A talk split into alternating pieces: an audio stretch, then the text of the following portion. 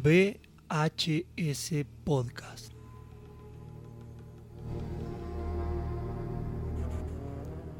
Episodio 8. La Pasión de Cristo.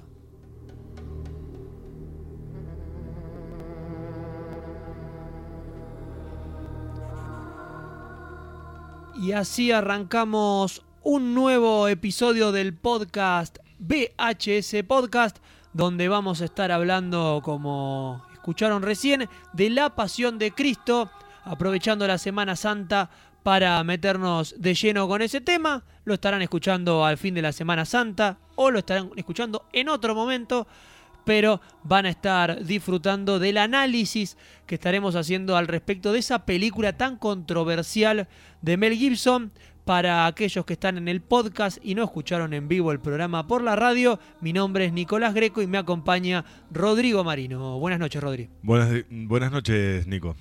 Muy bien, así comenzamos, nos volvimos a saludar nosotros, los Sí. que están escuchando en el podcast, es el- la primera vez que nos, Nos que nos oyen. Exactamente. Eh, para hablar de una película que tuvo muchísimo, pero muchísimas controversias de todos lados, ¿no? Que Fan- se ha hablado un montón. Sí, y que hasta y que por ahora creo que hay momentos que se sigue hablando cuando se menciona la película porque hay gente que eh, ha estado muy a favor y muy contenta con la película. Hay gente que ha estado completamente en contra de la película. Hay gente que eh, se metió en la fe o en el catolicismo, en el cristianismo, por la película. Sí, de hecho se utilizó mucho en campañas de evangelismo para que la gente, digamos, viera un choque muy fuerte con, digamos, con una pseudo realidad muy violenta de un Jesús muy violentamente golpeado, muy violentamente eh, narrado la historia de la crucifixión, que por lo tanto te lleva a las lágrimas, porque, digamos, estás viendo a un tipo sufrir torturado con una de las torturas más atroces de la antigüedad, que aparte estaba prohibida, o sea, no, no, e- no era que a todo el mundo se lo crucificaba o se lo podía mandar a la cruz, solamente era para sediciosos, o sea que era una, una muerte que era muy exclusiva, muy poca gente moría por el hecho de la cruz, digamos, era muy raro que condenen a una persona a morir en una cruz. Claro, y ver esa situación desgarradora te llevaba sí o sí a llorar y también a ponerte a pensar, digamos, que ese personaje histórico llamado Jesús había dado la, la- su propia vida por salvarnos a todos nosotros. Entonces terminaba con un mensaje muy evangelístico de, bueno, ahora mirá lo que hizo Jesús por vos, ¿qué vas a hacer vos por Jesús? Claro. Y eso ha generado muy, pero mirada de todo tipo, eh, gente que se ha sentido ofendida con la película, el, mucha gente de, la- de las comunidades judías se han sentido ofendidas con la película, mucha gente, como decía recién Rodri, lo utilizaba para eh, co- conseguir más adeptos, eh, generó muchas cosas. mucha gente que se- se- no la puede ver la película porque se empiezan a impresionar y no la terminan nunca de ver. Yo cuento que la película la vi por primera vez cuando al poco tiempo que se había estrenado en Buenos Aires, iba al colegio católico, y pasaron la película. Yo tenía 9, 10 años. O sea, para que yo haya visto esa película, hay que pensar que no es una película como para mostrarle a los chicos y decirle, miren, pasó esto. Es como contar la historia, que tengas la historia que vayas a contar, pero no, no de esta manera porque no es algo que vos le podés estar mostrando a los chicos, ¿no? Eh, ponemos un cartel enfrente de los noticieros que dicen imágenes sensibles, aléjalos. Y, y en un colegio estaban pasando, me acuerdo, salón donde se pasaban a veces partidos de fútbol de la selección de mundial, eh, actos, todo.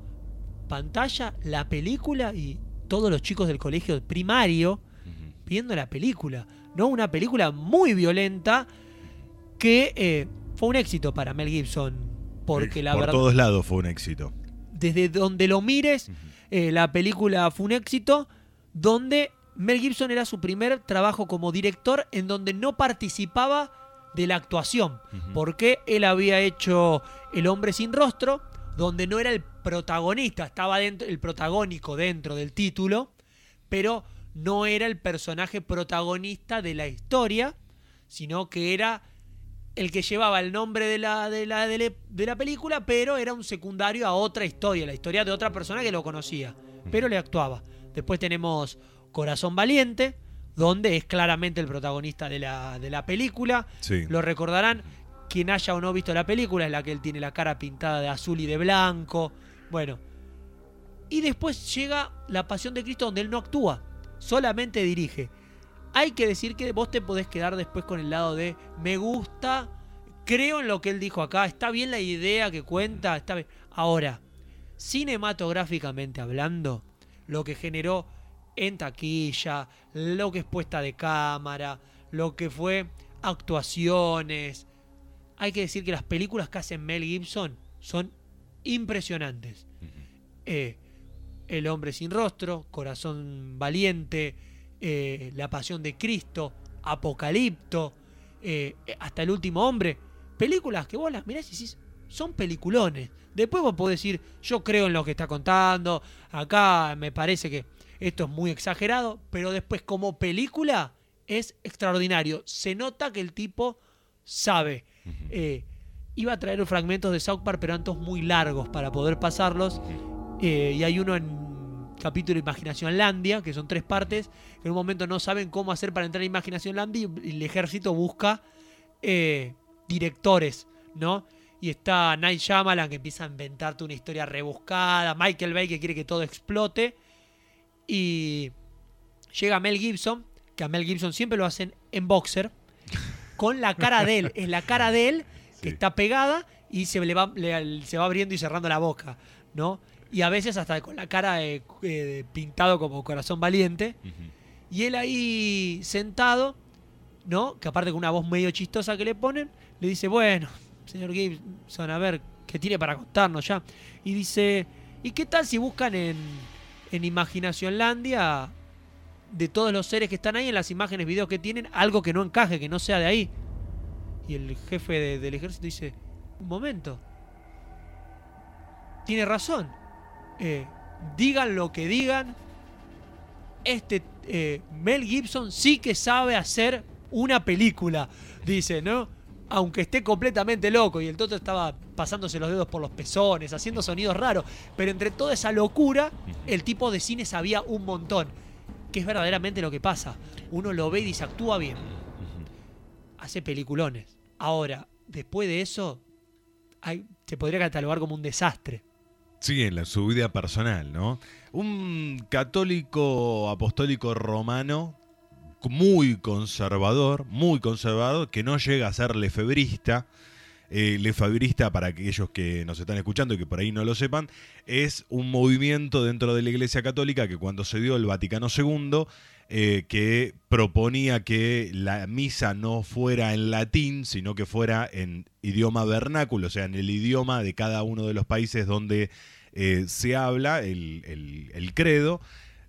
Y los lefebristas, los seguidores de Lefebvre, decían que no, que la misa tenía que seguir siendo en latín, que tenía que seguir siendo de espaldas a la gente y que tenía que seguir, digamos, como hasta ahora. Eh, esos lefebristas, que son los más conservadores este, católicos romanos, se terminaron separando del catolicismo romano en el, en el Vaticano II. No es lefebrista este, Mel Gibson, pero está muy cerca de serlo, ¿no? Es del, del área más Casi. conservadora de la Iglesia Católica. Está al lado, o sea, no, no Ujú. entra, pero está, está ah, parado en la puerta al lado. Claro. Eh, bueno, esta película, para ya meternos en, la pasión, además de que vamos a seguir hablando de Mel Gibson, es película que ha ganado, no ha ganado tantos premios, fue candidata a tres premios Oscar, a mejor maquillaje, a mejor banda sonora y a mejor fotografía. Eh, después fue, eh, tuvo otras 13 nominaciones y 22 premios cinematográficos, pero no tuvo ningún Oscar. Ahora lo que sí recibió fue la medalla del Círculo de Escritores Cinematográficos del 2004, donde recibió el premio a, a Mejor Película. Quizás uno pensaba que podía ser eh, el gran, uno lo recuerda aparte muchas veces, más allá de Corazón Valiente, creo que uno lo queda como la película de Mel Gibson, La Pasión, y no, no ganó tantos premios de eh, lo- tanto los Globos de Oro lo- o los Oscar como uno esperaba.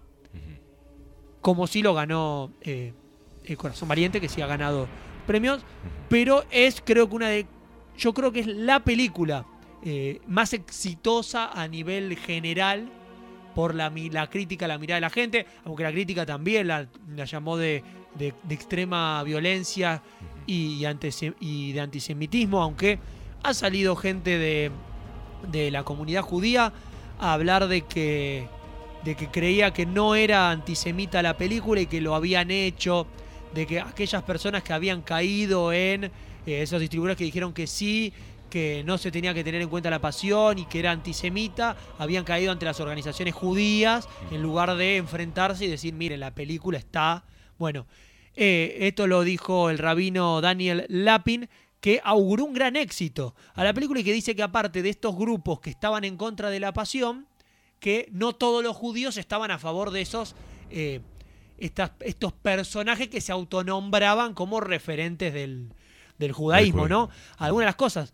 Por, por eso fue tan eh, controversial, porque tenía miradas de mismos judíos que estaban de acuerdo con la película eh, y otros que creían que era completamente un insulto, cristianos que estaban muy a favor de la película y otros que también les parecía que era demasiado, que era una exageración. Bueno, ya estaremos metiéndonos un poquito más de lleno en lo que muestra la película, pero eso es lo que ha generado o lo que eh, tuvo a la gente del otro lado a la hora de verlo. Eh, la actuación, por ejemplo, tiene un da- algunos datos entre curiosidades.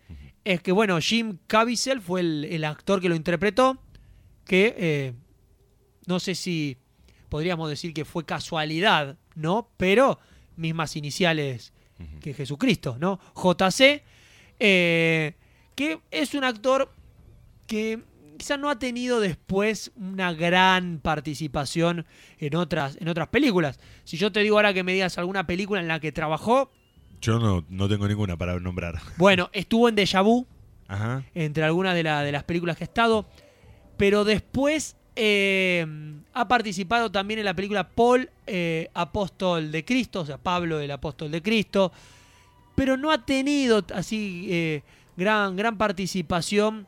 Estuvo en la serie Outlander y anteriormente tampoco era un actor que había estado en grandes películas. No, no es un, actor muy reconocido, pero creo que ha quedado la, en, en la mente esa, la imagen de verlo él como Jesús, le ha dado por lo menos ese, ese reconocimiento, ¿no? Que uno lo mira y dice, es Jesús, porque quedó eh, de ahí. Después, bueno, aparecía también Sí, como María Magdalena Mónica Bellucci, que ella sí tuvo una mayor carrera y ya era conocida. Sí, y hay un dato particular, ¿no? Estaba embarazada mientras que se estaba filmando la película. La que estaba embarazada, María Magdalena o María?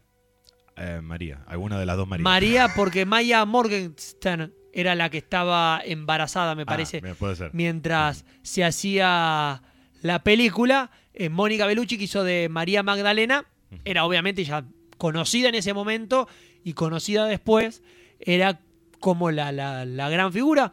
Eh, en este caso, si hablamos de, de la actriz Emilia Maya Ninel Morgenstern, que es una actriz rumana, que es quien interpretó a María, después de la Pasión de Cristo tampoco tuvo eh, grandes, grandes participaciones, mucho en películas rumanas, en películas húngaras, ha estado en alguna que otra película inglesa o norteamericana, pero volvió a interpretar a María en La Resurrección de Cristo, película que está hecha en arameo completamente, ¿no? Eh, bueno, hay que decir que eh, La Pasión de Cristo está, Está en hecha arameo. en arameo. No sé si tiene la. eh, los romanos hablan en latín, ¿no? Los romanos hablan en latín y lo que tiene que ver con lo más grande, o sea, con, con los escritos más importantes, siempre están escritos en griego. Así que en la película tenés griego como, como lenguaje secundario, el romano como este, lenguaje secundario y prácticamente todos los diálogos de los discípulos que eh, eran hebreos en su idioma original, digamos, en el idioma que hablaban en ese momento. Claro. Que hay que decir que es una particularidad, porque es difícil. Es una película muy hablada. Y hay que, el actor que tiene que interpretar, hay que, hay que hacerlo en arameo y no te podés equivocar encima, porque si vos haces una película íntegramente en arameo, y aquellas personas que saben van a mirar y van a decir, acá lo dijo bien, acá lo dijo mal, acá se equivocó. Si me traes un actor, un solo actor que sepa hablar arameo, No, obviamente. es obvio que es de memoria. Por fonética, sí. de memoria y por fonética, pero por eso digo, y llegás al hecho de que haberlo, eh, hacer la película así que es muy complejo, vamos a decir que eh, da otra sensación, ¿no? Porque vos ves la película y sentís que está, que a veces nos parece chocante cuando vemos una película norteamericana, no sé, uno veía Mulan, por ejemplo, ¿no? Mulan está situada en China, la película, y si uno la ve en idioma original está en inglés, ¿no? Yo la vi, la última, y también está hecha en inglés, con actores chinos, que es más, trabaja Jet Li en la película, pero la, hablan en inglés en la película, no hablan en chino, como debería ser. Pero bueno, es otro mercado, estamos hablando también de películas más para chicos, donde buscan también un idioma universal, y el donde ellos más trabajan, que es al mercado asiático llega igual, y en Estados Unidos, donde cuesta también meter que la gente ve una película que no está en su idioma algo que fue importante cuando salió esta película, decirle al norteamericano, bueno, acá tenés la película, pero no está en inglés. Y el, norteamericano dice, yo no la veo. Hoy en día uno se sorprende porque a veces ven películas en español, que, bueno, es un idioma hoy más importante en, en Estados Unidos, pero que en otro momento hemos visto películas que el personaje habla en español Pocahontas.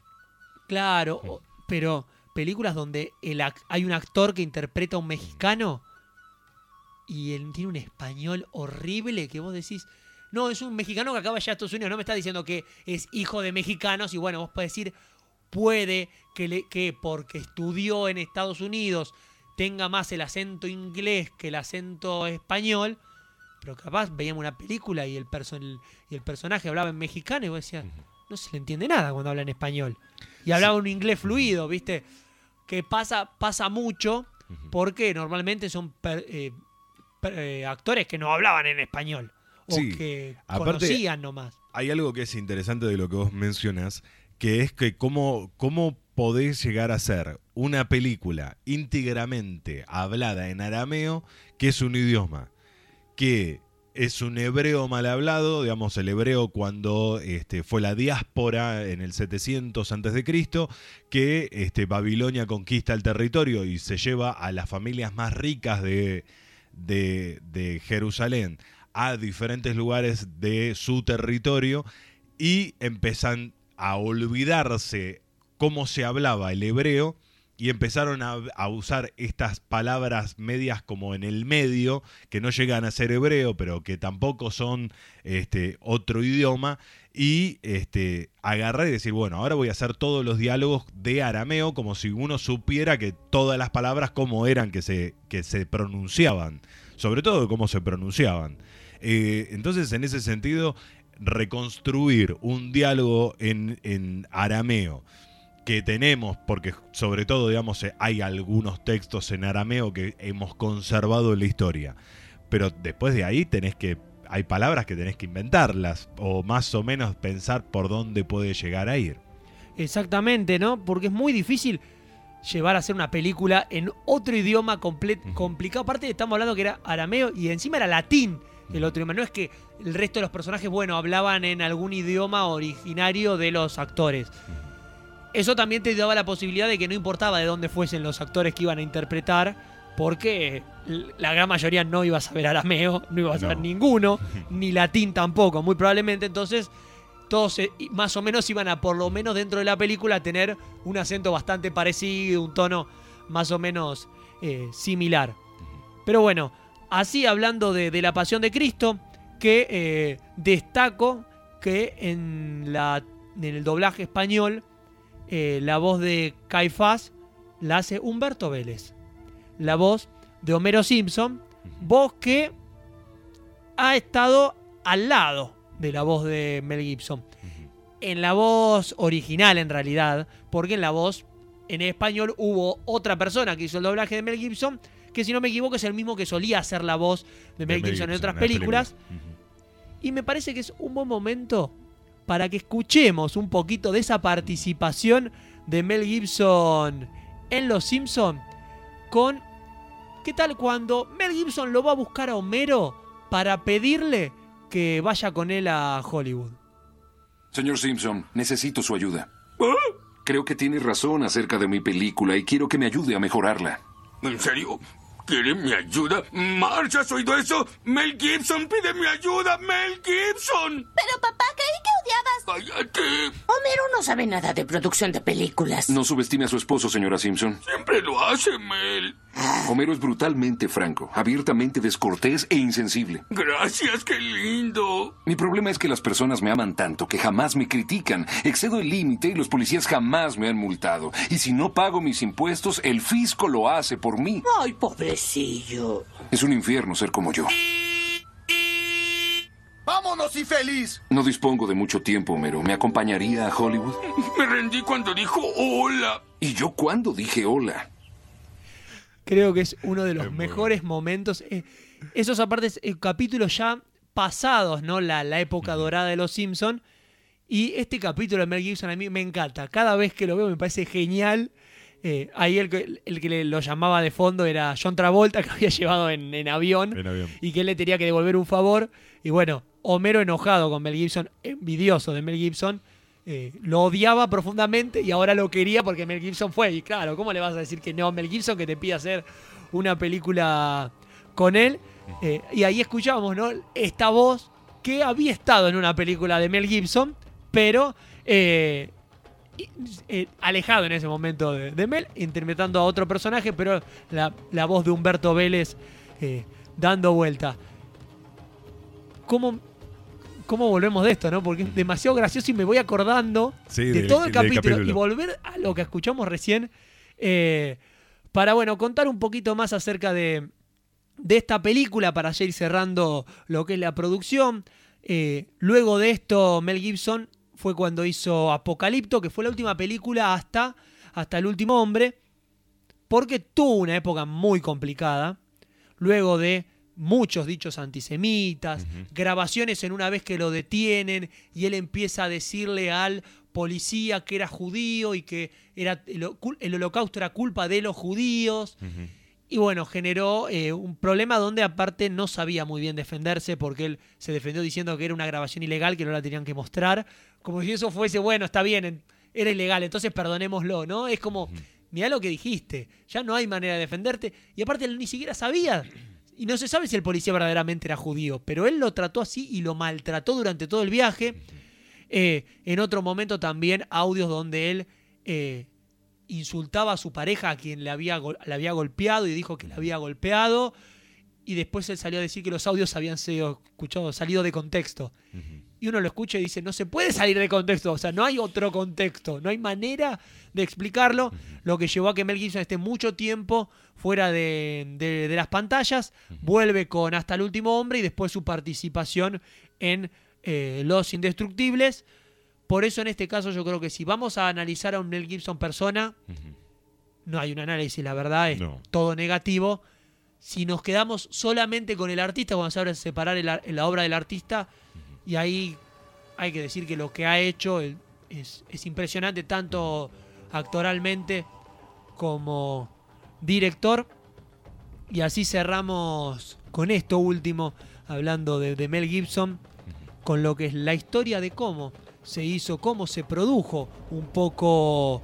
eh, 30 millones de dólares. Nada, es lo único que quiero agregar de todo lo que dijiste, Nico. con 30 millones de dólares. Y ahora vamos a estar contando si verdaderamente basado solamente en ese fragmento que se ve al principio, en ese Isaías 53, que dicen que fue es lo único que se basó y bueno, y después de eso se empezaron a contar. Ahora lo vamos a estar hablando y contar una curiosidad más para cerrar, que fue que el actor que interpretó a Jesús eh, le cayó un rayo cuando estaban grabando y que hay quienes dicen que llegaron a ver que le salía humo de, los, de las orejas. Chan, jodeme. Eh, dice, vi, humo saliendo de las orejas, dijo Jane eh, Michelini, quien era asistente de, de dirección en ese momento, cuando un rayo le cayó a Jim Caviezel, quien se salvó increíblemente de la muerte, porque le cayó un rayo en medio del rodaje. Y bueno, es una historia que si lo ponemos a que él era Jesús, Y un rayo no lo podía matar. Zeus se calentó, me parece. Claro, para mí había un tema de, de- de religiones y mitologías en el medio que dijo, ah, eh, eh, vos no sos hijo mío, le dijo, y le tiró un rayo a, a- a Jim Caviezel. Así que era, era algo para agregar. Y por último, de esto que hablábamos de tanto la- la- las historias, los comentarios y la repercusión, un tuit, por ejemplo, que decía, recordemos en esta Semana Santa tan inusual la tremenda e increíble película La Pasión de Cristo de Mel Gibson, una versión que no gusta a esos que no quieren, que nos quieren controlar con la fe y con la esperanza, una película que no gustó a los judíos, qué casualidad. Bueno, esto es un poco lo que decíamos de lo que generó La Pasión de Cristo, recomiendo mucho el capítulo de South Park, que lo exageran al máximo, pero que en parte muestran en Carman lo que pasó con mucha gente que vio la pasión y que creyeron que la historia era solamente eso. Rodri, ahora nos metemos de lleno con la historia, con la pasión de Cristo. Película que comienza En el monte Getsemaní, antes del, del monte, eh, arranca con Isaías 53, que es un relato de Isaías. Eh, lo, por ahí, para lo, lo primero que uno tendría que decir es que Isaías no es un libro escrito enteramente por Isaías. Recordemos que las escuelas de profetas, que ya eran costumbre en ese Israel, eh, tenían escuelas y eso implica que cada uno de los profetas que eran con más renombre y que tenían un análisis de la realidad más extenso, tenían muchos discípulos y esos discípulos escribían en nombre también de el, del personaje central que los había enseñado a el arte de la profecía. Eh, Isaías va a tener, digamos, este, tres momentos en que se escribe el libro de Isaías, eh, casi en 300 años de historia. Eh, estamos hablando del segundo Isaías, de la segunda parte escrita por estos discípulos de Isaías, ya no por el maestro Isaías. Eh, y en el 53 está hablando sobre este, un, un hombre, este, un hombre que tiene una belleza de, sin, sin comparación alguna, que tiene un aspecto que no era atractivo y nada eh, de su apariencia lo hacía desagradable. eh, y empieza como a decir algunas cosas y empieza a decir, por ejemplo, que soportó nuestros dolores y por nuestras heridas fue golpeado, humillado, él fue este, traspasado por nuestras rebeliones y molido por nuestras iniquietudes. Eh, bueno, es un, un relato que recién se empieza a interpretar que tiene que ver con Jesús recién con Lutero, porque fue el primer teólogo. Eh, Lutero, Martín Lutero, el que hizo la Reforma Protestante, fue el primero que hizo esta eh, especie de buscar en el Antiguo Testamento una conexión con el Nuevo Testamento. O sea que todo lo que decía el Antiguo Testamento tenía que ver con Jesús. Eh, en este sentido, digamos, hay varias cosas para remarcar. Primeramente que Isaías tuvo un hijo que se llamaba Emanuel, que significa Dios con nosotros, y que no estaba hablando de un Jesús que en algún momento iba a venir, sino que estaba hablando de su propio hijo que era Emanuel. Entonces, en ese sentido, toda la historia de Isaías está viciada de esta lectura de buscar hacia atrás un relato que tenga la necesidad de hablar de este Jesús que apareció este, 700 años después. ¿No? entre Isaías y Jesús. En ese sentido, digamos, hay una, una discrepancia, pero bueno, ya después de Lutero es como que todo el mundo agarra el libro de Isaías y busca estas conexiones entre lo que cuenta Isaías y lo que cuenta eh, la historia de Jesús. Eh, entre los mismos judíos, entre los, los, mismos especialistas en la ley y en eh, los diferentes escritos, eh, no estaban todos de acuerdo. Por eso también es muy interesante ver que nadie estaba esperando, o sea, no eran, no solamente se estaba esperando una persona que fuera el Mesías, sino que también se podía esperar un grupo de personas que fueran el Mesías. y cuando hablamos del Mesías estamos hablando de un personaje que para la historia de Israel eh, puede ser un- una persona, podía ser una comunidad, podía ser una revolución armada, como podía ser una, una- revolución pacífica. Pero el centro era liberar de la opresión eh, eh, del imperio a el pueblo hebreo. Que creo que en ese sentido eh, es donde Lutero puede hacer esta, esta lectura de agarrar los textos antiguos y decir, bueno, estos textos estaban hablando sobre Jesús. Y arranca, digamos, la película con este, el Jesús que ya se va a. se retira, entra, digamos, Jesús históricamente, entra el domingo de Ramos a la ciudad santa con un, un- lo típico era entrar con un caballo para decir que iba a haber una guerra Jesús entra con un burro o sea para decir que él venía en son de paz Eh, ahí empieza digamos el problema más eh, bélico con Jesús. Y eh, después de la última cena agarran y se retiran a este monte de los olivos, que era un monte que estaba cerca de Ciudad Santa, a las afueras, digamos, pegadito a la pared de, de la ciudad, donde se lleva a algunos discípulos en particular a orar eh, con él durante toda la noche para esperar a ver cuál sería ya la, la decisión final de este Jesús, a ver qué es lo que iba a pasar. Eh, hablamos de que en la película muchas de las cosas que van pasando o que pasaron se van contando en formato flashback. Claro. De que en realidad, mientras te muestran, por ejemplo, cuando eh, Pedro lo niega tres veces, luego de eso nos muestra l- el momento en el que Jesús le dice que lo va a hacer. Es más, lo tenemos para escuchar. El momento en el que Jesús, hablando con Pedro, le dice lo siguiente. A donde tú vayas, Señor, yo te seguiré siempre. A donde sea. A la prisión. Incluso la muerte. En verdad te digo, Pedro, que antes de que el gallo cante hoy, me habrás negado tres veces.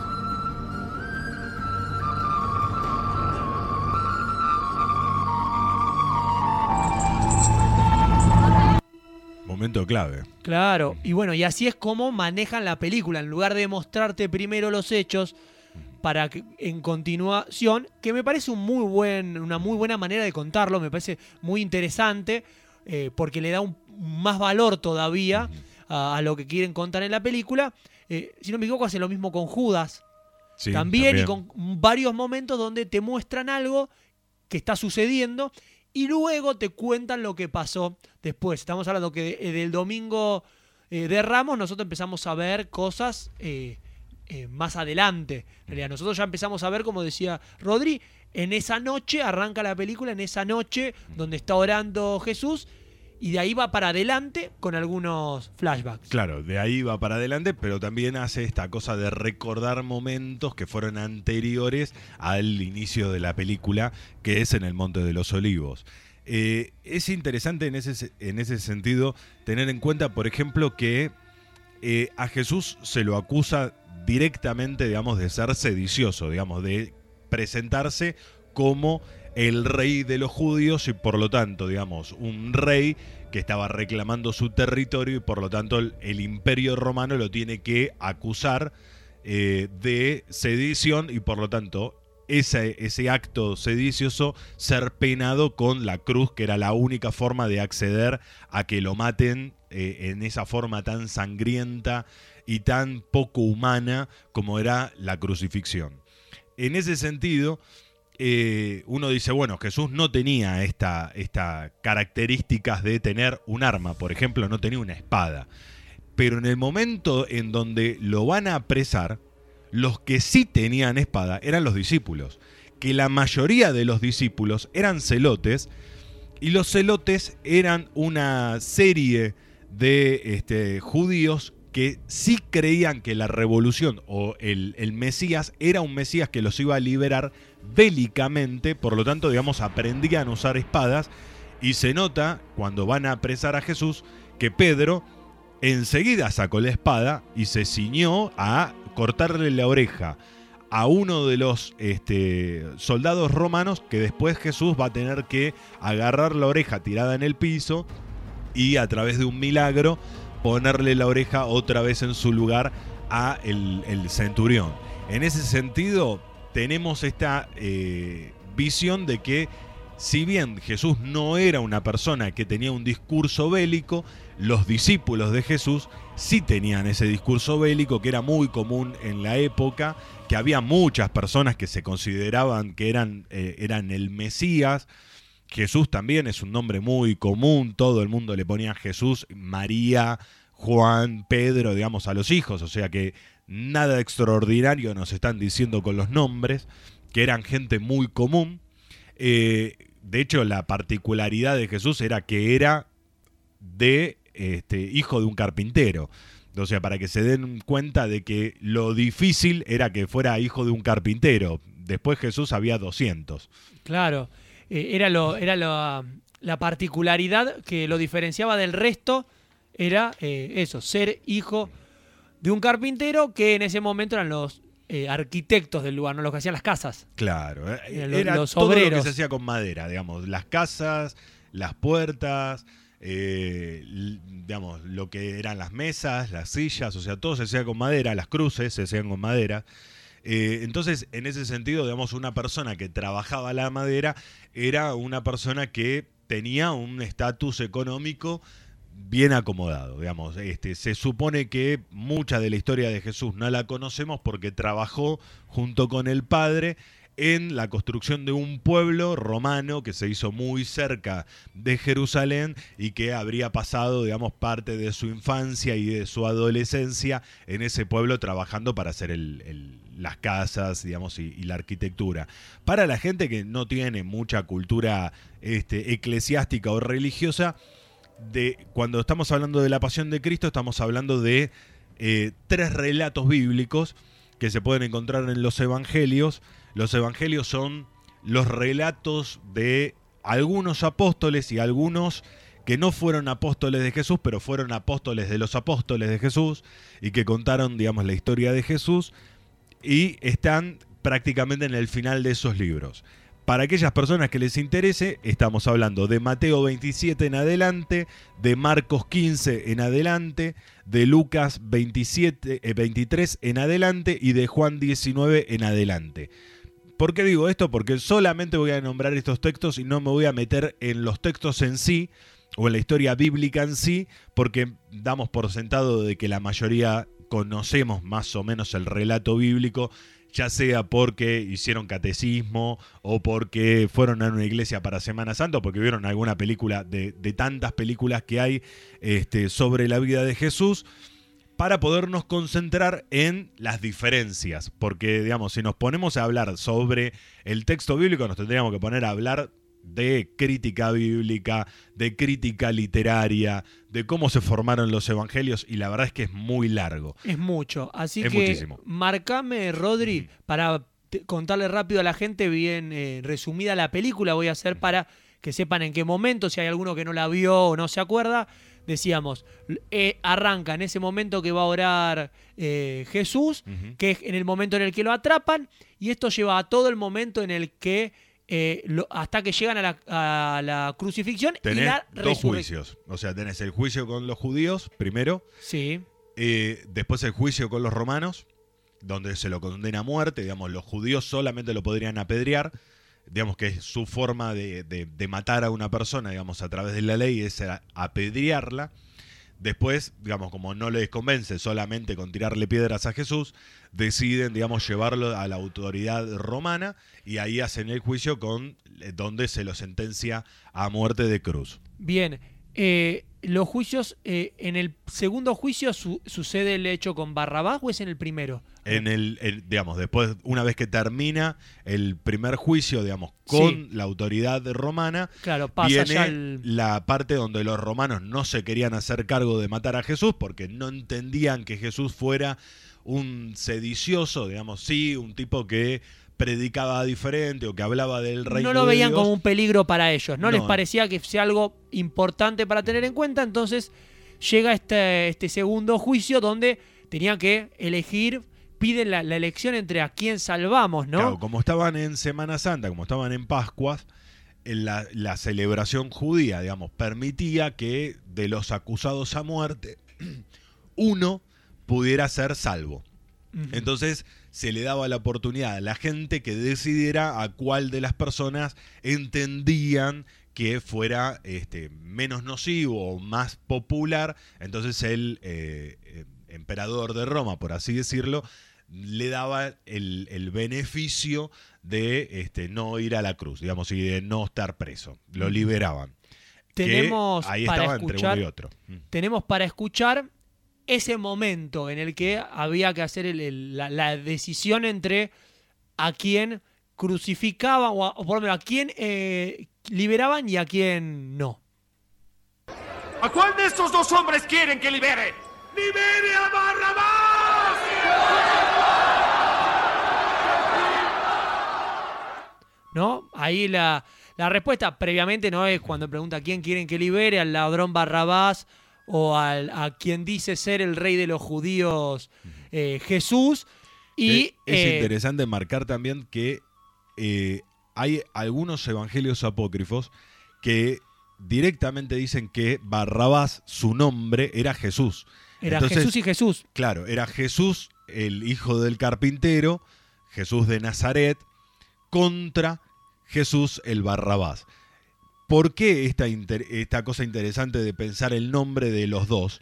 Porque en cierto sentido, en un momento histórico, se trató de hacer esta confusión entre en que en realidad, digamos, era a propósito poner dos Jesús para ver si lo podían liberar a Jesús de Nazaret y que quedara preso Barrabás, que Barrabás para el Imperio Romano sí era una persona peligrosa porque sí agarró y tuvo un grupo armado que fue a pelear contra eh, los romanos. ¿no? Claro, el asesino Romano. Barrabás, Claro. como aparte lo menciona en ese momento.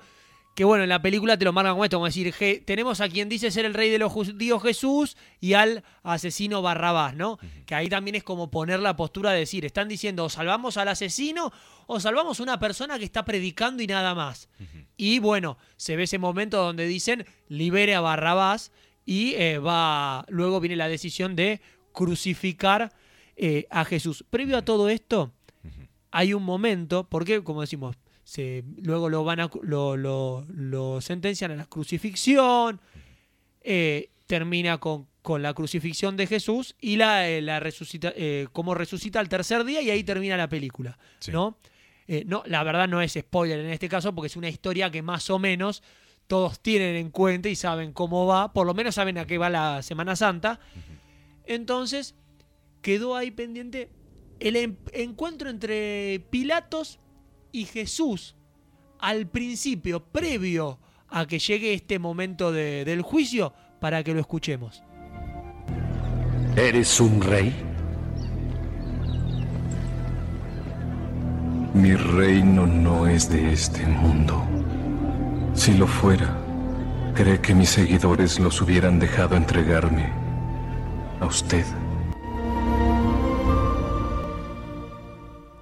Jesús dice, ¿no? Mm, Yo no vengo, digamos, si, si mis discípulos fueran de acá, si mi ejército fuera de acá, si yo fuera un rey de acá, no te hubieran dejado arrestarme. Sin embargo, digamos, como mi reino no de este mundo, digamos, acá estoy.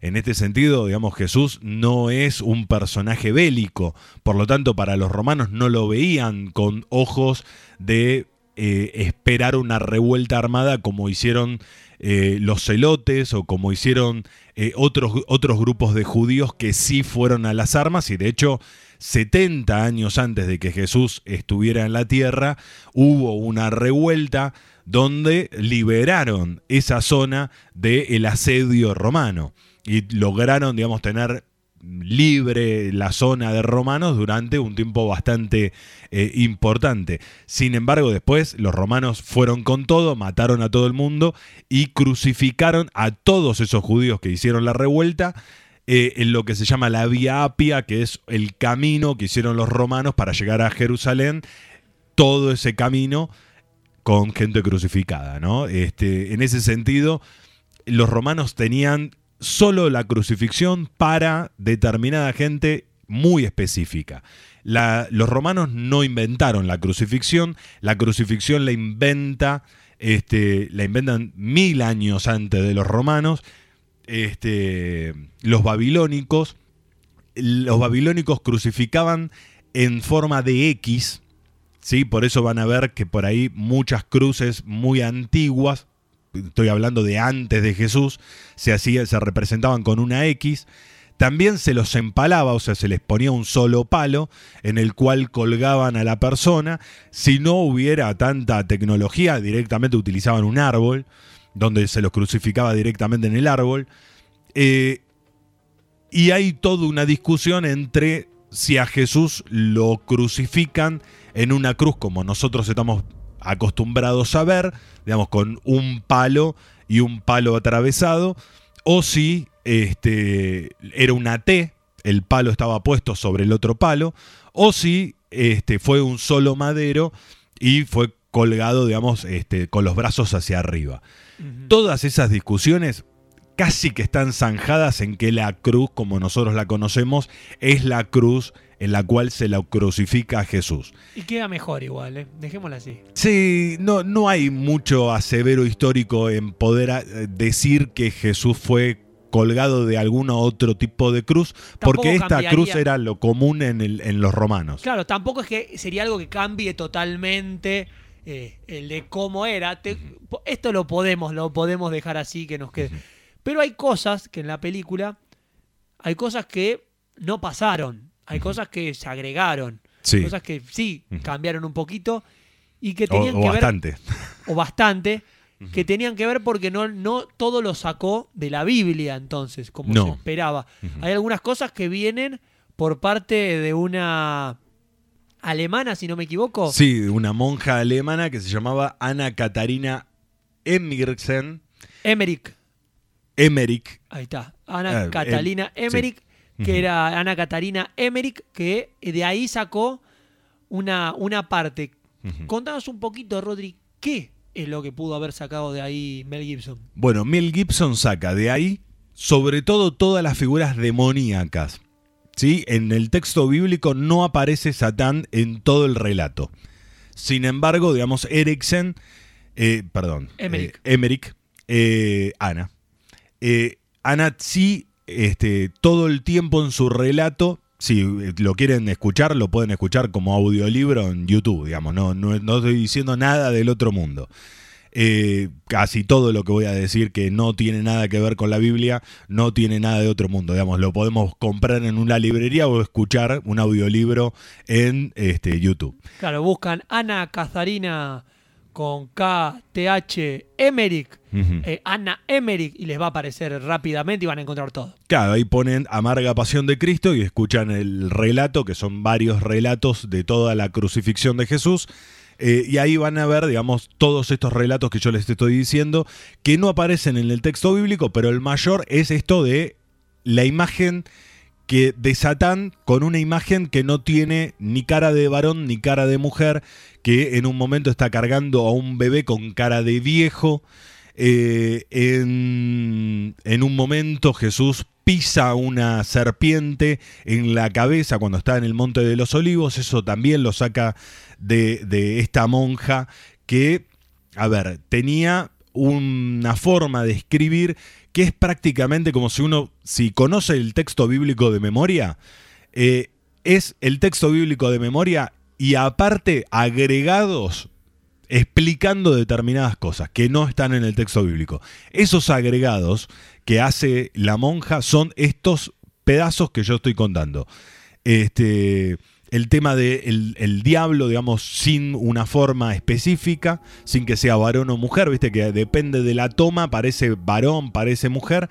Y por el otro lado, esta, esta parte de la víbora en donde agarra y le pisa la cabeza, porque hay toda una tradición que tiene que ver con eh, Adán y Eva, en donde después de que los expulsa del el Edén, le dice, bueno, este, la, víbora, te va a picar en, la parte de los tobillos y el gran hombre o el hombre va a ser el que pise la cabeza de la serpiente. Entonces esperaba que como relato de construcción de un nuevo Adán, que es una idea que pone Pablo después de la muerte de Jesús, digamos, Jesús no se consideraba un nuevo Adán, Pablo, que es un apóstol de Jesús, que no fue apóstol, o sea, que no conoció a Jesús, es el que usa este término de nuevo Adán y es la monja que ya conocía los textos posteriores a Jesús que agarra y pone esta imagen de Jesús pisando la serpiente, pisándole la cabeza a la serpiente para zanjar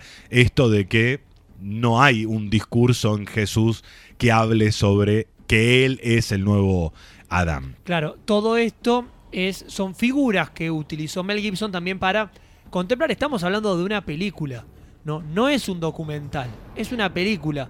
Aunque él mismo haya dicho que quería ser el relato más fiel, aunque se haya hablado de que la verdad estaba plasmada en la pasión de Cristo, sigue siendo una ficción, sigue siendo una película con fragmentos elegidos y que creo que si se hubiese hecho completamente eh, so, en, situado en lo que cuenta la Biblia, quizá tampoco hubiese tenido el mismo atractivo que sí tiene la película con esto que son muy buenos recursos cinematográficos, que volvemos a hablar de lo que decíamos de Mel Gibson, que es un gran director, un gran actor y que sabía, eh, sabe de cine y supo cómo agregar esto que son también imágenes que quedan para el recuerdo de uno y que a su vez también como que colaboraban con el mensaje que él, que él quería dar.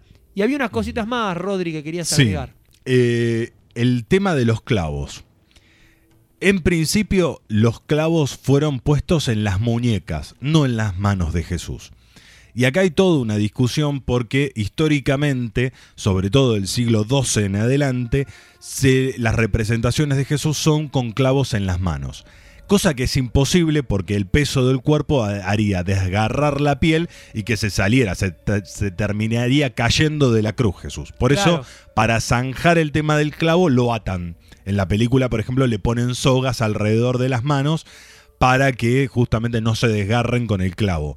El clavo se ponía en la muñeca, en el medio de, este, de la muñeca, para que hubiera lo suficientemente los huesos tuvieran el clavo y no se desgarrara. De hecho, hay eh, un clavo con un hueso atravesado que todavía lo seguimos teniendo en un museo.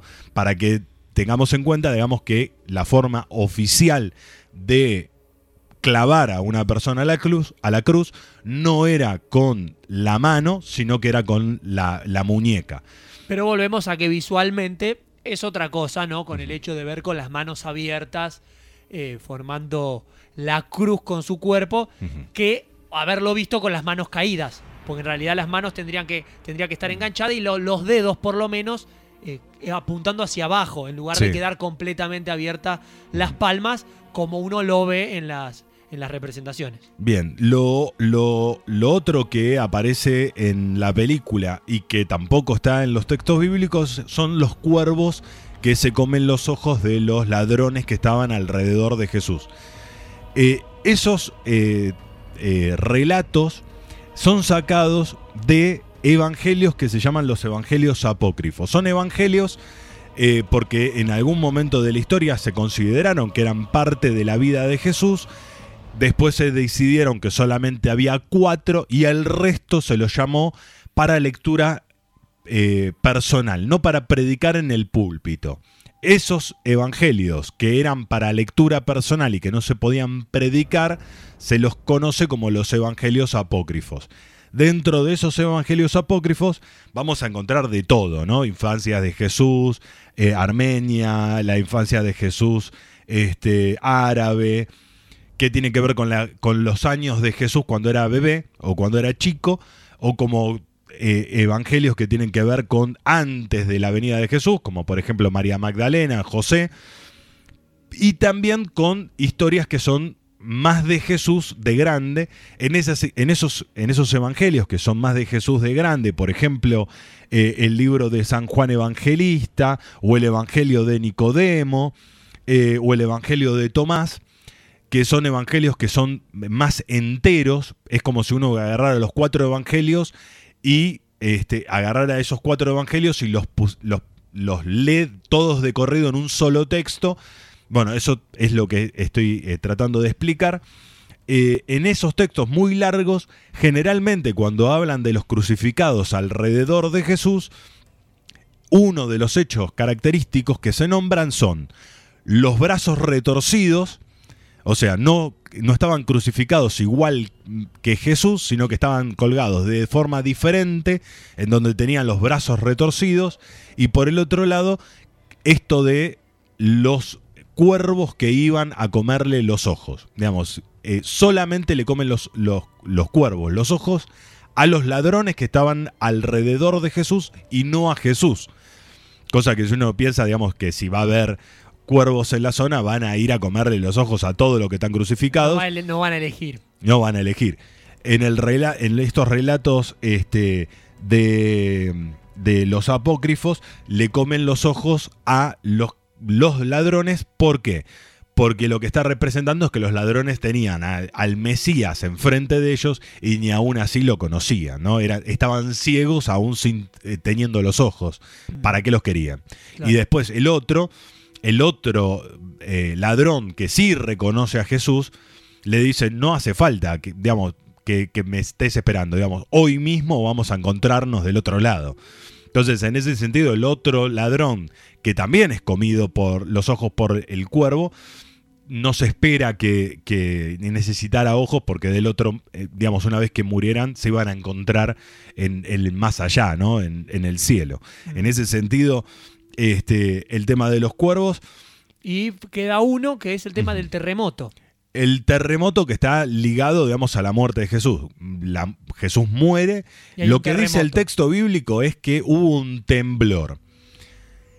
Un temblor sombra sobre la tierra. Mel Gibson le pone nieve también. Digamos, eh, una nieve en, el Gólgota.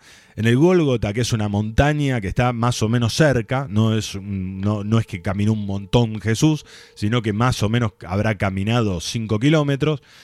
Eh, como mucho, ¿no? Este, entre los zigzag, porque hay toda una discusión de cómo pudo haber ido Jesús hasta ahí y cuánto depende del camino que agarran, es el camino que la distancia.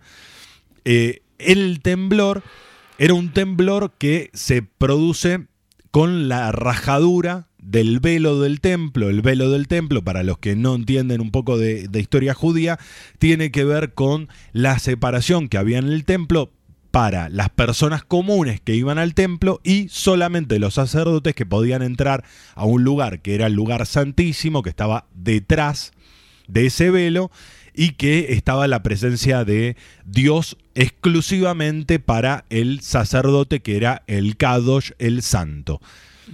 El la película... Claro, la película le pone un terremoto. Y bueno, un poquito más cinematográfico todo, le da un poquito más de poder. Sí, Digamos, pero no, no, no hay asidero histórico. Que diga que hubo un terremoto en ese lugar y menos que menos nieve. No, nieve, nieve ni a palos y, terremoto tampoco. Digamos, a lo sumo eh, un temblor, que es lo que dice el texto bíblico. Eh, eh, yo calculo que tiene que ver con un sentido figurado del texto, no con un hecho real. Lo que está diciendo es que desde ahí en adelante ya cualquiera tiene acceso al Padre sin necesitar de hacer un sacrificio, matar un animal para pedir perdón por nuestros pecados y también, digamos, poder hablar con el Padre directamente. Eh, uno tiene que pensar, nosotros decimos Padre y queda feo. Este, Dios no tiene, no tiene, no tiene género. No tiene género. De hecho, en el mismo texto eh, bíblico, Dios aparece muchas veces representado con, con ideas femeninas, ¿no? Sobre cuando está creando el, universo, dice que empolla a la tierra como si fuera una gallina. Entonces este, es femenino totalmente. Ruach, la palabra para Espíritu Santo en el Antiguo Testamento, también es femenina. Y Neuma en el Nuevo Testamento, que también es una de las, de las formas de darse de Dios, también es femenino, ¿no? Eh, el espíritu, el viento. eh, nosotros en castellano, lamentablemente, son palabras eh, que connotan, digamos, este, un, un, Un masculino. un masculino, pero no, no así en, en el relato bíblico que son femeninos.